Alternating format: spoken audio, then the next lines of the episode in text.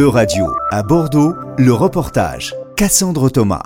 Non, ce n'est pas des douleurs de règles. Ne pas confondre l'endométriose et des douleurs de règles. Breaking the Silence, c'est une exposition qui parle d'endométriose, cette maladie chronique concernant une femme sur dix dans le monde. Nadia Russell-Kisson, la commissaire de l'exposition. En fait, on porte toute une histoire et cette histoire, il faut la déconstruire et je crois qu'on est en train de la déconstruire aujourd'hui, à l'époque du MeToo, parce que les femmes, enfin, prennent la parole. Enfin, le sang dans les pubs sur les serviettes hygiéniques n'est plus bleu, mais est rouge. Oui, on saigne. Oui, il y a des fluides. Oui, il y a des humeurs. Huit artistes, dont six touchés par l'endométriose, exposent à la Baking Art Gallery jusqu'au 10 février. Parmi eux, Dr Alicia Pawluczok, une artiste polonaise venue de Berlin pour le vernissage. My work here in the exhibition focuses on the complex and very horrific nature of endoviolence, which is a systemic injustice around endometriosis in society.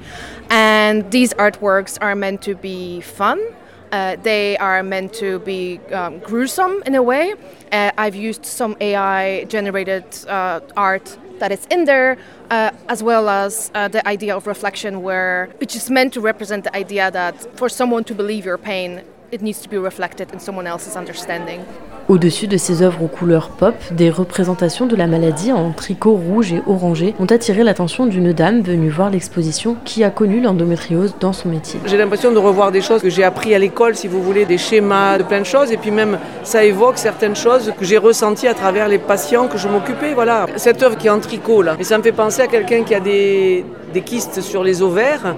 Et donc il y a beaucoup de kystes. Et donc après euh, comme elle n'arrive pas à avoir enfin pas avoir si vous voulez quand il y a au moment des règles hop le sang qui gicle et qui ça y est le sang qui sort et donc on sait que c'est terminé. Cette exposition n'est que la première étape de l'initiative européenne Endo cofinancée par les fonds Erasmus+ et associant sept partenaires européens. Une approche innovante qui intègre le monde artistique, explique Sophie Guénebeau, directrice du LABA, la structure bordelaise qui conduit le projet. Un travail sur tout ce qui est l'histoire de la représentation artistique de l'endométriose ou même de l'hystérie puisque ça remonte euh, à très loin. Ensuite, euh, on a une autre partie qui va être vraiment sur la question de la médecine narrative et la dernière partie va être faite par des spécialistes du digital pour continuer à poursuivre leurs travaux. Donc comme je disais, soit des universités, Palerme et en Irlande, mais aussi une start-up qui est basée à Bordeaux, euh, qui s'appelle Vulgarou et dont l'objet est de vulgariser les propos scientifiques et les propos des médecins pour un meilleur accès à la compréhension de leur maladie et ce dont ils souffrent.